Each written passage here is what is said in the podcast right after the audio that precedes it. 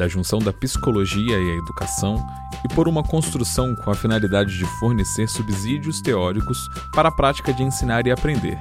Esse podcast conta com os ensinamentos de Fábio Silvestre, que é psicólogo de formação e considera-se um educador popular.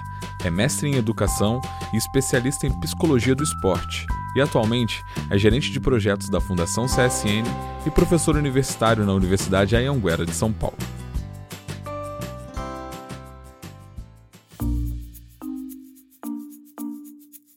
Olá, eu sou o Clayton e esse é o primeiro episódio de nossa série que abordará o tema Educação e Afeto.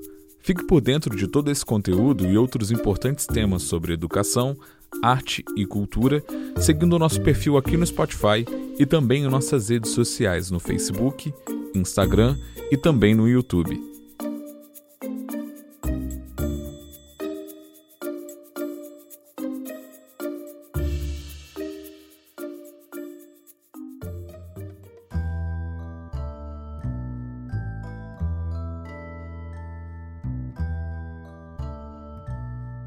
Professor Fábio, qual sua percepção e leitura sobre o papel da escola e dos processos de ensino em um cenário geral e atualmente na educação? Bom, muito importante essa pergunta sobre o cenário geral da, da educação. Eu acho que é uma das coisas, né? Quando a gente pensa em educação, a primeira coisa que passa sobre a nossa cabeça é a escola, é o lugar onde todos nós passamos e vamos ter uma marca que nos marcou a nossa trajetória, a nossa socialização, onde nós conhecemos os nossos amigos, onde nós conhecemos os nossos professores, daqueles que nós classificamos de melhores, dos piores, daqueles que a gente carrega na memória até hoje, mas é uma coisa que é bem impressionante. Se a gente olha na nossa sociedade, é, sobretudo na transformação digital das coisas que aconteceram nos últimos anos ou nos últimos séculos, quando a gente olha todas as transformações, a gente olha uma coisa que não mudou. E essa coisa que não mudou foi a escola, né? A gente manteve a escola no seu sistema educacional tradicional, a gente ainda põe crianças sentadas por um período bastante longo olhando uma nuca da outra enfileirada, com o professor em pé, com giz e lousa, apesar dos avanços tecnológicos. Ou, em alguns, a gente põe a lousa digital, dá computadores e mantém a aula tradicional sem aguçar a curiosidade das crianças, sem transformar isso num processo bastante interessante. Um dos avanços, sobretudo no Brasil, é a universalização do acesso à educação. Nem sempre foi assim nós já tivemos momentos onde a educação era restrito a uma classe muito privilegiada. Hoje a classe privilegiada está na rede particular, que depois acessam as redes públicas de ensino e mantém a roda girando é, com quem pode, estuda nas melhores escolas, nas melhores universidades e mantém os melhores empregos. Né? Então, na educação, a gente vê claramente o processo nosso da desigualdade. Quando a gente olha para a escola, a gente olha essa escola que foi universalizada, mas absolutamente sucateada para recepcionar os filhos dos trabalhadores.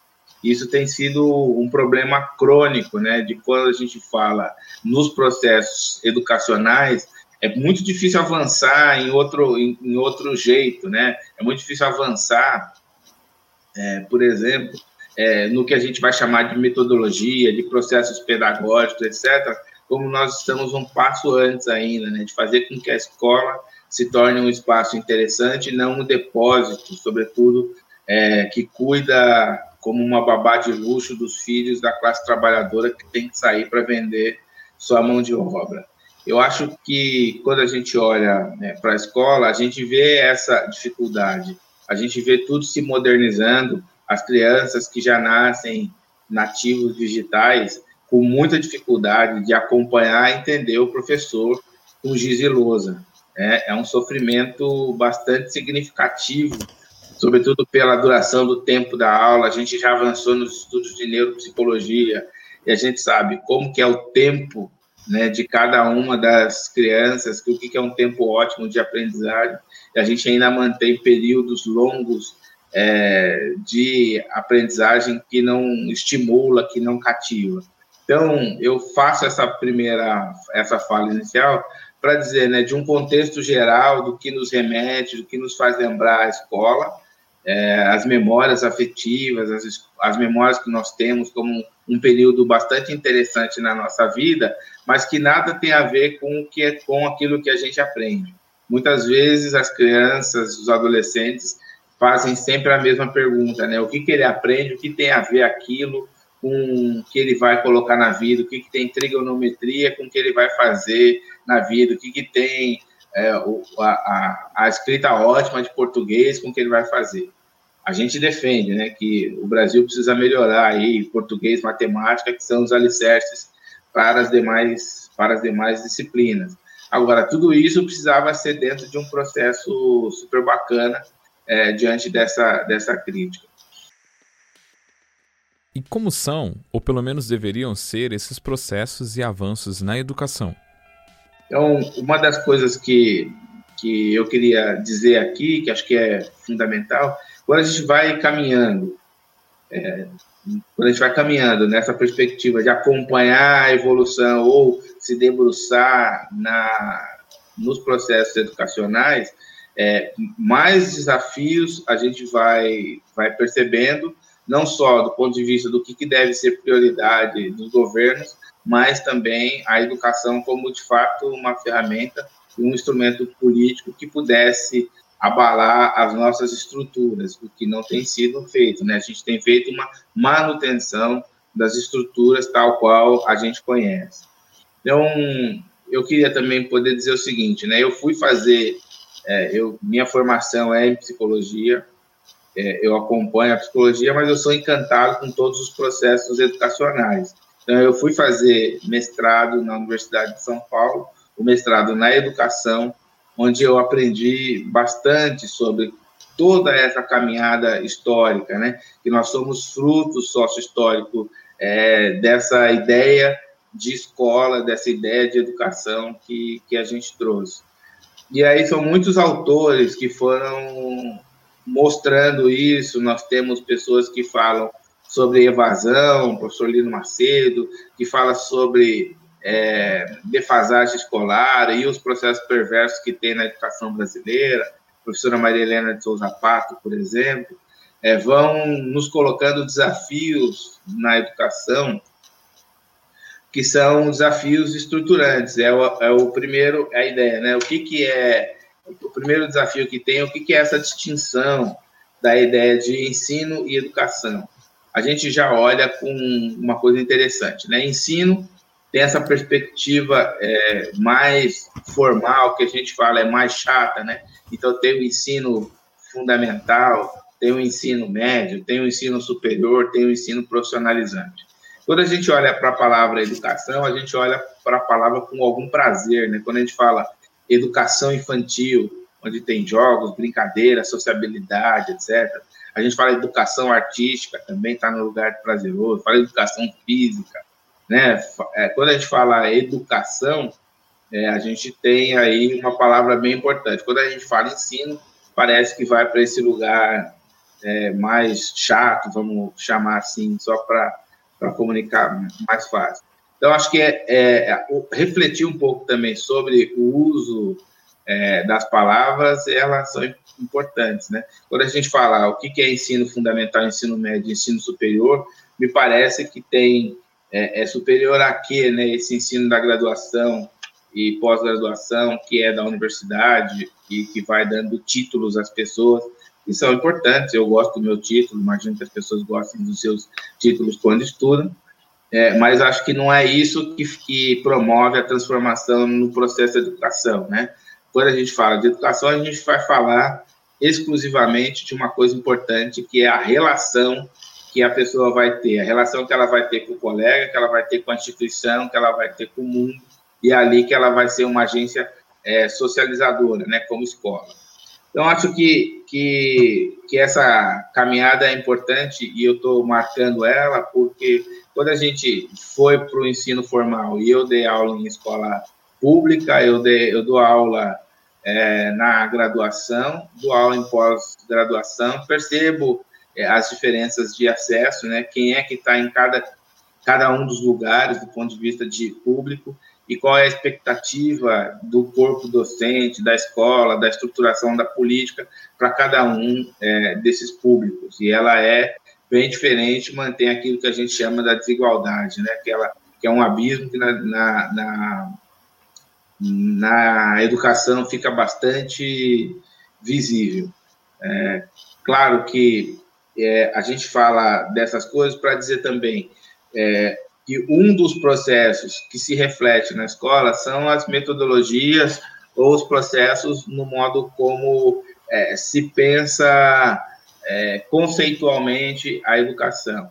E a gente, quando eu falo né, que a escola não mudou, que coloca ainda um atrás do outro ali, olhando a nuca um do outro enfileirado, a gente ainda tem uma coisa muito interessante que é que a escola, especificamente, aí tanto faz, né? As escolas particulares, pouquíssimas linhas ou correntes fazem de modo diferente, elas fazem a transmissão do conhecimento a partir daquilo que é o professor e faz uma única solicitação, que é a solicitação cognitiva. O que se espera de uma criança e de um adolescente que esteja cursando a escola é que ele responda cognitivamente, ele responda cognitivamente às necessidades da escola, ou seja, o aluno que levanta, que se movimenta, que quer, né, que quer utilizar o corpo, né, aquele corpo no espaço, é absolutamente rechaçado na escola, onde o corpo é aprisionado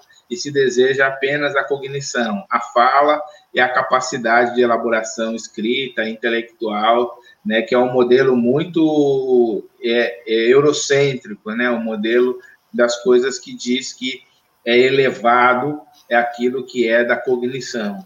E aí a gente teve uma descoberta muito importante, né, num, num livro é, importante que é um Tesouro a Descobrir, que fala sobre educação, Tesouro a Descobrir, que fala dos quatro pilares, é, onde a Unesco pediu para reunir uh, um, todo o material, e o Jacques Delors fez um livro ali para a Unesco, olhando todas as metodologias utilizadas e olhou quais, quais são as coisas em comum. De lá para cá, a gente entendeu que o processo educativo, a gente entendeu que o processo educativo, ele passa né, pela questão cognitiva, sim, mas ele passa também pela questão produtiva. Não adianta só a pessoa ouvir, ouvir a teoria se ela não praticar. Então, é preciso colocar a mão na massa, produzir, fazer. É preciso que ela se desenvolva do ponto de vista da sociabilidade dos colegas e que ela se desenvolva a partir de si mesma. Então, nós estamos falando dos quatro pilares da educação, né? Que é o ser, que é o conhecer, que é o aprender, que é o conviver, que envolve competências diferentes, competências cognitivas, produtivas, pessoais e sociais. Então, acho que essa descoberta já estava presente, mas ainda assim a gente fala dos quatro pilares da educação e continua fazendo uma solicitação absolutamente cognitiva de crianças e adolescentes nos processos formativos de escola.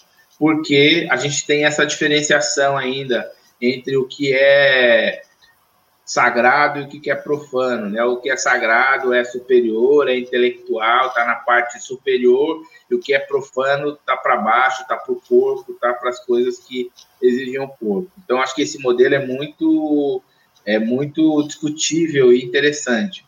Acho que vale a pena a gente refletir, então, por que, que as questões afetivas, o envolvimento, é, não é possível na escola, porque exigiria de cada um de nós, do corpo docente e dos, dos alunos, dos familiares, da comunidade escolar, da, das políticas educacionais, pensar que o corpo, sim, pensar como é esse corpo, como que esse corpo existe no ambiente escolar. É, acho que isso que, que é uma marca importante, fundamental.